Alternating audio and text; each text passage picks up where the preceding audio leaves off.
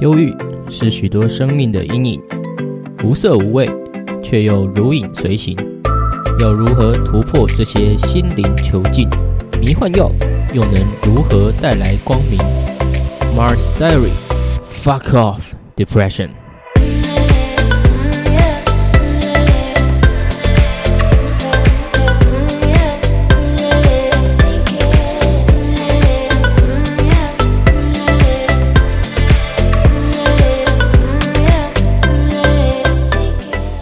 欢迎登录火星代理第十集 tenth episode。哇，也算一个小小的 milestone。第十集耶！哇，如果是日剧，嗯，今天应该已经要算完结篇了哦。但不是，这只是一个开始，just the beginning。So we got a lot to looking forward to, right？好了，那第十集也是想做一点特别的。也其实也没有很特别，可是就是算是一直都是一个初衷，拖了很久的初衷哦。毕竟心理的问题，我觉得也算是一个有点像文明病的东西了。嗯，也是想要尽量将一些资讯分享给大家，对吧？虽然有时候可能会需要拨开一点自己的东西，嗯，但我觉得 it doesn't matter，对吧？如果能带来更大的注意，我是说 benefit 的注意，那当然注意这种 notice 也可以嘛。哦，是讲什么？反正就是，我觉得忧郁症是值得被更认真看待的东西啊。身为一个过来人，那今天的主题没错，就是跟忧郁症有关哦。那会根据一些主题，嗯，做一些讲解啊，或是介绍。那最后再加上一点个人的经验或是看法哦。好啦，公鸭仔，好，那今天主要参考的文章是这个 BBC Knowledge 哦，在二零二零年十一月刊的其中一篇文章，title 是 Opening the Doors of Depression。好了，我其实买中文版，还想装逼啊啊！那就说，哎，他要专访一个神经精神药理学家啊，标题就是忧郁症曙光哇！难道大家都可以得到曙光女神之宽恕了吗？是什么老梗啊？没有看《星矢》，谁知道？对，嗯，有人知道《圣斗士星矢》吗？还是只有我知道？啊，这是 matter，OK？这个专家，呃，这个学家呢，在这篇里面访问到的就是这个 David Nutt，哦，那他是伦敦帝国学院的神经精神药理学家，客座名誉教授。他也在剑桥接受过医学培训，随后在牛津进修精神病学。那也有参与过英国药物滥用咨询委员会，并担任主席。哈，哇，发表的论文超过四百篇哦，著作累积达二十七本。哇，讲这些就知道哦，他是一个大咖。对哦，show him some respect。那这主题到底在讲什么？对，还没进入主题，因为标题就有说嘛，就是迷迷幻药，这不是毒品吗？那到底为什么可以拿来治疗哦，或是作为一些疗程的使用啊？那我们就进入这个采访内容，慢慢揭开这层阴郁的面纱。OK，好，那第一个我们先知道迷幻药。我想应该在座比较少人有这种经验，所以还是要讲一下。那迷幻药的迷幻实际上是会有什么样作用呢？那迷幻它在英文上是 psychedelic，在一九五零年的书籍里有被提到。那本意是精神显现 （mind manifesting）。所以一般而言，我们会把可以改变知觉和意识状态的药物称为迷幻药。那很多种类啊，就有迷幻蘑菇、呃麦角二乙胺，就是 LSD。那还有麦斯卡林、南美仙人掌素，或是二甲基色胺和死藤水。而且后来研究都发现，这些物质啊，它在大脑中的作用部位都一样哦，是作用在这个血清素五 HT 二 A 的受体。好，那大家就会疑惑说：“诶，这个受体感觉像一个 password 的受体是在干嘛？”其实我们大脑里面是充满着这种受体的，而且出现的脑区正是我们进行思考和自我分析的地方。那它让我们的意识和其他感官连接在一起，所以它所在的大脑回路就是定义人之所以为人的关键哦。那要是透过迷幻药刺激那些受体，就会改变大脑处理事物的方式。那这里就要讲到，大脑是一个很屌的器官嘛，它的能源利用效率比人类至今开发最优秀的电脑还要高十倍哦。好像可能现在最先进是两纳米、三纳米，那其实我们人脑可能就有二 i 或三 i 的这个性能哦。我乱讲的，这应该不是成正比哦。好，所以说它可以快速掌握需要预测哪些内容，然后进行推论。那我们的生活就是依赖这些推论，因此运作非常有效率。可是如果大脑每十五毫秒就要重新更新一次所有资讯，那就会消耗很大的能量嘛。哦，虽然已经消耗很多能量了。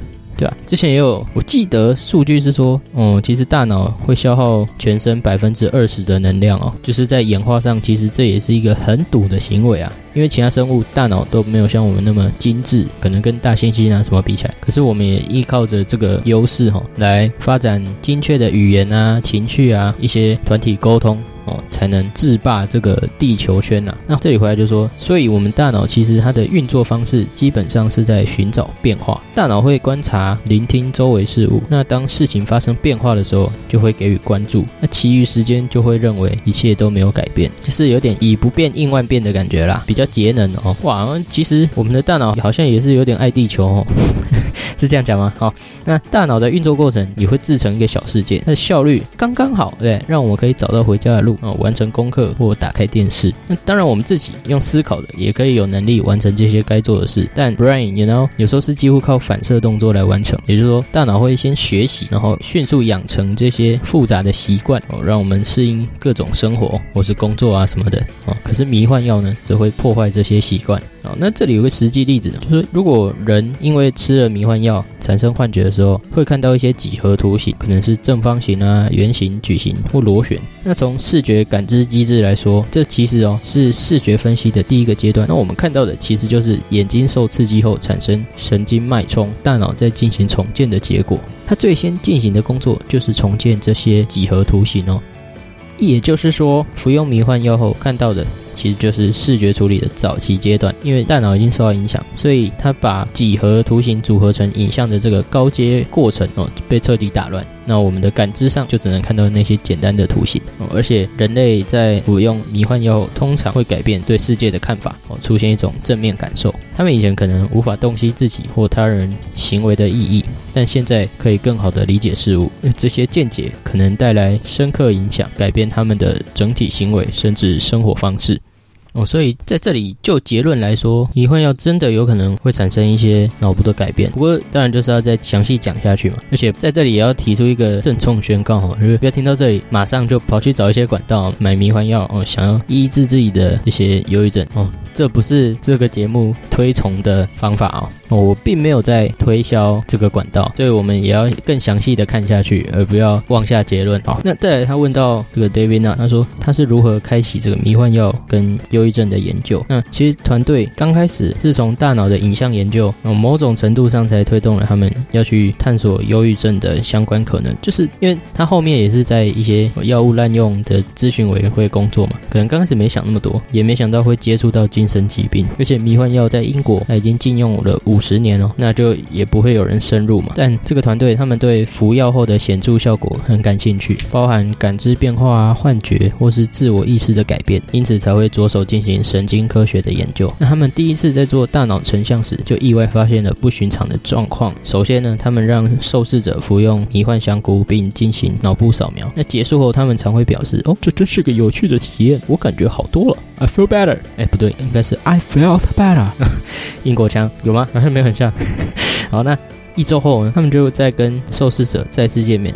他们会说：“真是太神奇了啊，amazing！哦，自从你们让我在扫描仪服用这些药物，世界似乎变得更美好、更明亮了。”那第二件事，他们注意到的就是，通常导致忧郁的脑区活动会被这个赛洛西宾啊 p s y b i n 它是迷幻蘑菇的致幻成分。反正就是这忧郁的脑区活动会被这个 y b i n 关闭。这很特别，很有趣哦。那他们刚开始认为，也许服用迷幻药产生的幸福感与消除负面情绪有关。那第三件事是，当时有些忧郁症的大脑成像研究显示，它属于一种过度投入啊，over engagement 哦，不是过度订婚哦。好了，这段不用留白，不好笑。回到 over engagement 的定义，也就是大脑里有关自我的回路过度活跃。这个系统称为预设模式网络 （default mode network），是人们用来思考自我的内部网络。他们发现这完全被 psilocybin 破坏或说关闭。那这也可以用来解释迷幻药的基本原理了，因为它就是一种自我消融。也就是 ego dissolution 啊。这里还查了一下那个定义哦，也就是可能自我我们平常都会有一个 framework 啊，一个框架啊之类。那 ego dissolution 就可以突破这个疆界，然后有点像是我不再是我哦。所以像后面这里，他就是说，好几位进入扫描仪的受试者会觉得身体好像逐渐分解，那原子漂浮而出；也有受试者会觉得自己飘到仪器外哦，进入太空啊，那种音浪太强，不晃会被撞到地上，那甚至会进入其他维度的世界，飘到山里啊，见到上帝啊，就是不觉得自己在扫描仪里哦，这就是一种 ego dissolution。哦，我某个朋友好像也有这种体验，所以可信度蛮高的。哦，那如今呢，我们可以用大脑回路来解释这种空间混乱感，因为 DMN 哦是预设模式网络被破坏了。那这个网络可以让我们定位在正常空间中哦。那当时这个团队就想说，既然知道忧郁患者的 DMN 过度活跃，那也可以合理推论，迷幻药既然可以关闭患者过度活跃的网络的话，应该也可以进行忧郁症的试验。好，那这里也补充一下，DMN 哦，大脑有分两种作用的方式吧，一种是 DMN，一种是 TPN，是 Task Positive Network 哦，有点像 DMN 平常会是不知不觉就启动的，那它常常是关注过去或未来，那当然也跟忧郁啊、焦虑这些情绪有高度的相关作用。可是 Task Positive Network 它就是比较专注在现在的这个感受，而且这两种 network 一次只能启动一个模式嗯，无法同时启动。那冥想呢？其实就是要透过解除 DMN，然后进入 TPN 来达到一个放松，然后解除焦虑的效果。哦哟哦，原来是这样。之前状况比较严重的时候，通常会想说要来冥想什么的，但最后都没有彻底执行哦。可是现在也觉得，哎呦，好像可以试试看。而且听说频繁的练习的话，从 DMN 切换到 TPN 的难度也会降低，就是越来越容易啦。好了，那回到文章啊，他问这个 Not 他怎么安排实验啊？那 Not 就觉得，诶，忧郁症其实就是造成西方人民失能的最大原因哦。包括英国目前的治疗方法虽然不错，但也还不够好。很多人的忧郁症状会残留或转为抵抗性忧郁症，并不会完全康复。那他们就当然开始想要做更进一步的临床研究啊，推行可以成为正式疗程的一个可能。但我们研究伦理委员会说，你给病患用毒品，嗯，你就可以康复，其实也是一个蛮困难的问题嘛。因为基本上大家都想，就是迷幻药会让人生活无法自理啊之类的。结果你要用这个来治疗人，当然会遇到很多的质疑嘛，也是折腾了他们很久，才终于拿到了研究许可。哦，那前面有说英国不能使用迷幻药，所以哦他们在做实验的时候，还必须要从国外制造进口迷幻药。哦，那他们也花好几年才获得这些药物，而且委员会也只允许他们研究抗药性忧郁症的患者，也就是对两种以上的药物治疗及认知行为疗法均告失败哦，你才可以参与这个计划。那这个研究其实蛮单纯，它就是提供受试者低剂量的 psilocybin，然后确定这个患者没有异常反应，再给出适当的剂量，所以他们也只会出现适当的迷幻效果。那再观察后续的反应，这样。哦，那这个疗程其实都会有两名治疗师全程陪伴，因为药物可能会有正反两面的影响，所以他们尽量做好准备。那治疗师就会在服药隔天进行整合课程，协助忧郁患者了解他们所经历的事情。那因为试验过程中他们会经常觉得不舒服，就是患者会发现过去一直试图压抑的创伤又回来了。那这些创伤存在大脑中，他们会吞下这些创伤，并导致忧郁症产生。但在试验过程中，他们常会明白。自己为何忧郁，然后接着也不得不处理这些创伤。试验中，患者要处理创伤是很大的挑战哦。就是服药后，他们会获得一些想法，但还需要与治疗师讨论。他们也发现，几乎在服药的隔天，患者的情绪就获得改善，而且多数人在数周或数个月后都还维持正面效果哦。即使在仅服用一次药物的六个月后，大部分的患者都产生显著的正面效果啊。那这种效果能用来治疗成瘾吗？就是 addiction，这也是 David Nutt 他们的一个研究方向，就说这些状态实际上的核心是什么？其实就是所谓的内化行为障碍症。哎呦，哦，这下它就是包括了成瘾、忧郁症、厌食症，还有强迫症。患者会在内部进行一些，那这里使用了无用的思考。他说，忧郁症患者会思考过去自己做错的事，那强迫症患者会有点思考污染，厌食患者会思考食物和体重。成瘾者则会思考酒精、烟草啊、海洛因，所以他要说的是，大脑能有超高效率的原因，是因为他懂得养成习惯。就像我们当初在学骑脚踏车，刚开始当然很紧张嘛，还要加辅助轮，要大量使用大脑来保持平衡哦，才不会跌倒啊什么。就是整个流程是很紧凑的嘛，啊，你还要握紧把手，踩下踏板，哦，整个过程其实都牵涉大量有意识的努力。可是几天后，当它成为一个习惯哦，一个 habit 哦，这些有意识的努力就消失了嘛，那你就学会了骑脚踏车。有 fun story，我阿妈好像到现在还不会骑，嗯，那时候比较忙吧，对不对？比较没时间学嘛，哦，笑屁啊！好了，那为何如此啊？因为你的大脑将所有意识的努力都转换成习惯，这是完全学会之后的行为。那以后如果要是让你坐上自行车而不去骑自行车，反而是不可能的事哦。它已经成为你的东西，大脑习惯拥有的东西，因此让大脑在不受意识控制下自己运转。这个过程其实对大多数人来说是很棒的，而且非常必要。开车啊，什么都是嘛。做实验啊，一些精密仪器的使用操作，都算是一个习惯的养成。可是，要是大脑将这个人固定在无用的事物上，例如饮酒过量或是服用海洛因，那也会很难解开。就是说，好的适应行为就是习惯，那坏的适应行为就是成瘾。那因为大脑的设计就是要让我们的行为可以被固定，那迷幻药就可以提供一个途径呢，来拆解养成中的习惯行为和思维，进而帮人们从成瘾的困扰中解脱。嗯，那文章的最后他还是提醒啊，警告，哎，我国卫福部将神奇蘑菇与迷幻药列为第二级毒品及管制毒品啊，提醒民众切勿随意使用。制造、运输、贩卖第二级毒品将处无期徒刑或七年以上有期徒刑，得并科七百万台币以下之罚金。哦，讲到这里，日本人开始火大，我连你还讲那么长，结果最后跟我说，其实台湾不能用。哦，难道我现在可能病情很不理想的状态下，要逼我偷渡吗？嗯，还怎样？OK，那我这里就带入一些个人经验来讲了。我觉得，因为当然，如果随便就能买到这种药物的话，哦，不当使用的可能性很高嘛。当然还是必须要有管制。但在这种特例之下，如果之后可以开放使用，绝对是一个大家都可以期望的未来。那好，那我这里加上一点个人经验来分析的话，就是第一个想说的是这种自我系统的建构，我们的 ego 啊，前面有说 DMN 嘛，我们是如此的依赖这些学习行为，让它养成习惯，可是却没有发现它也会。隐藏着一些负面的效应。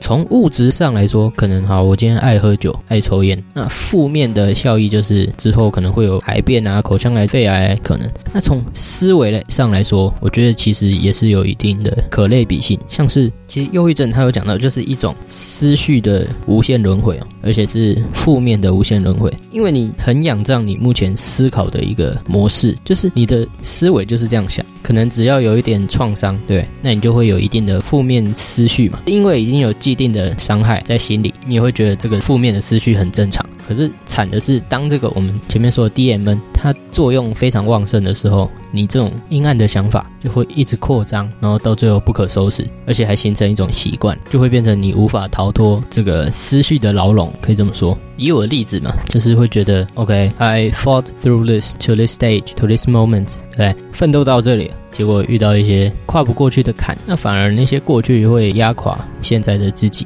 就觉得好像一直习惯都在成功，那突然一个踉跄，你会觉得自己失去了所有价值。哦，这种回圈一下去，通常就是会一发不可收拾，而且你又如此习惯这种思维，那最后像我那时候就是崩溃嘛，那也是需要靠智商才能走出来这样。虽然这样讲，这个原因感觉有点蠢，怎么因为这样就发病之类？所以我觉得有时候就是一个简单的原因，然后再加上日积月累的一些外在因素影响，就会变成一个很难以启齿但又非常重大的灾情吧，可以这么讲。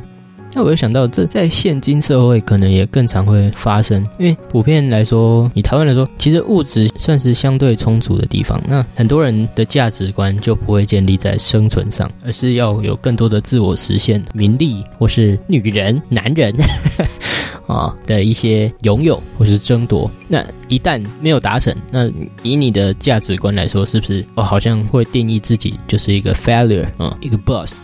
就是 you don't deserve to live 的这种思考的结果，对吧？所以反而可能更常会在脑内产生这种我们定义为忧郁症的东西。好，那讲到其实现今状态，当然我听到这个方法，可能大家都会眼睛为之一亮嘛。可是当然，很多社会意识上还是会觉得，哎，用毒品来对抗、来解开，真的好吗？哦，而且其实忧郁症其实也是个很孤单的疾病，我觉得，因为很多人其实不太能理解哦，忧郁症并不等于忧郁哦，可能有些人失恋或是考试没考好，嗯，那突然被 fire，那种急剧情形之下的情绪低落是成为忧郁。可是忧郁症其实是一个长期累积下来的结果，它就是积蓄在那里，而且会持续一段时间，对吧？像可能失恋其实最多一个月吧，啊，我不知道每个人，可是相对来说会比较短暂一点。哦，我可能三天就好了。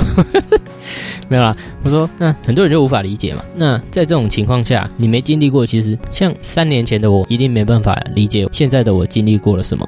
那这种情况连我都没办法的话，是会有更多人无法重视这个解方啊什么？我觉得其实是很实际的问题，就是没有经历过。虽然平常都说要有同理心，但这种极端的情况反而没办法受到更积极的关注。我是这样想哦，所以要用毒品来治疗，我觉得可能还有一大段路要走。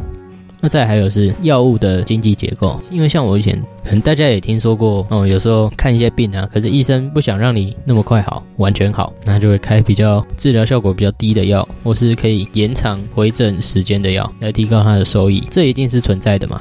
那我觉得在这种心理疾病的治疗上，也一定不会少。就我的情况来说啊，就遇到了，我刚开始在新组嘛。那就很依赖那个药物哦，助眠药没吃就是睡不着，很焦虑嘛，那一定要吃嘛。可是吃了以后，隔天状态又不好，昏昏沉沉，什么研究也做不好，那就会更沮丧，所以就变成一个很尴尬的状态，就是你必须靠它不那么焦虑，可是你醒着的时间又会继续累积从工作上得来的不安哦，又想不到说如何离开这个困境，就变成一个被锁在那里的状态。也是回来高雄之后看了另外一间医生。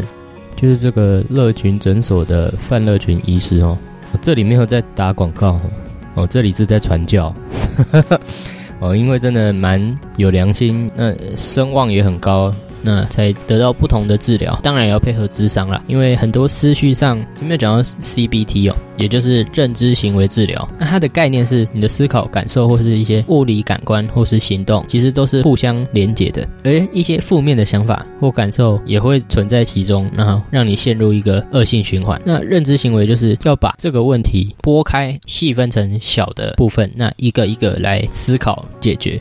我觉得我的智商就有点类似像这样，虽然很多学派，可是他就会把我一些可能从小到大的观念，或是亲属关系哦，自己跟自己的关系都分析清楚，让自己知道哦，自己对哪些部分很执着，或是有牵挂，那这些执着为我带来了今天怎么样的习惯，那才会造成说我可能没办法达到哪些事的时候，我会非常沮丧，才陷入了一个悲观的漩涡。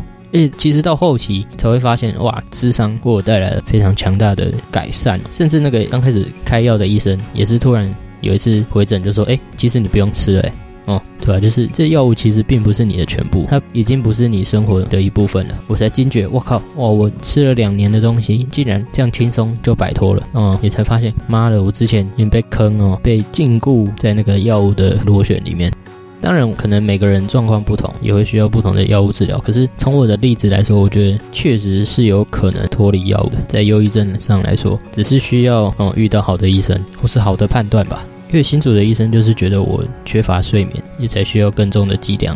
可是，其实追根究底，也是思绪上呃要突破既有的习惯，然后清楚自己过去是怎么思考，哦，要怎么反思，怎么反驳自己的思绪，甚至情绪、身体上的反应，那才是今后摆脱忧郁症的一个正确解方啊！其实我目前蛮庆幸自己可以脱离这个轮回，可是我想很多人也还在跟自己的身心打交道。就是可能像我现在说哦，大家要突破自己的习惯。可是其实每个人的脑都已经经过对十几年、二十几年的经验累积，形成一个固定的行为模式。那也没有那么容易就马上想通，或是解决了思考上的一些难题哦。所以智商就会变成一个比较专业的管道来去帮你哦梳理这些情绪或是观念。那其实真的遇到对的智商师也很重要。虽然每个人当然都是想要认真帮忙，可是要怎么抓到重点，那也是需要时间跟默契之类的。嗯，点如哥就是说你啦。啊，你救了我，我永远感谢你。所以结论来说，我觉得虽然这篇讲的是迷幻药有很多的正面效果，可是他讲到也很重要的一个东西是，人类的思考其实是已经很固化的状态哦，比你想象中的还要固化。那这个固化而形成的忧郁症状态，也必须靠一些专业的方式来处理嘛。那如果不靠药的话，其实还是有机会可以在轻微的药物辅助下，那透过智商来得到缓解或是解决。当然，很多人可能在那个状态下会觉得并没有解放，所以才是最痛苦的、最无法忍受的，然后不知道怎么面对。但我就是想现身在这里说，我是有方法的，或是说是有一些 mindset 是值得参考，或是。哦，其实这个结论有点难下，因为每个人状态真的不太相同。但我想，这种共感，这种我可以理解大家的一些共感，或是互相理解的这种包容、温暖，会是一个持续走下去的动力啦，还有解方啊。嗯，所以希望大家都能找到一个好的出口，或是正视自己过去的创伤。哦，经由专业的管道，那才能真正的消除某些忧郁的意识形态。这个方向，我之后应该还是会继续，我觉得研究啊，或者整理成后续的集数。毕竟这是我也觉得是一个 big problem，但 it's solvable。OK，so we've got to believe we can nail it and conquer it。OK，好啦，那大概是这样吧。这节火星代理比较沉重哦，不过也比较有能量，也比较有帮助的一集啦。啊，好了，那大家可以消化一下，有问题就欢迎来信互相讨论啊。哦，我有 IG 专业，也可以直接丢讯息啊。嗯，丢一下，丢一下，哦，拜托了，拜托了。OK，so that's all。那下回见啦，See you next page，また明日。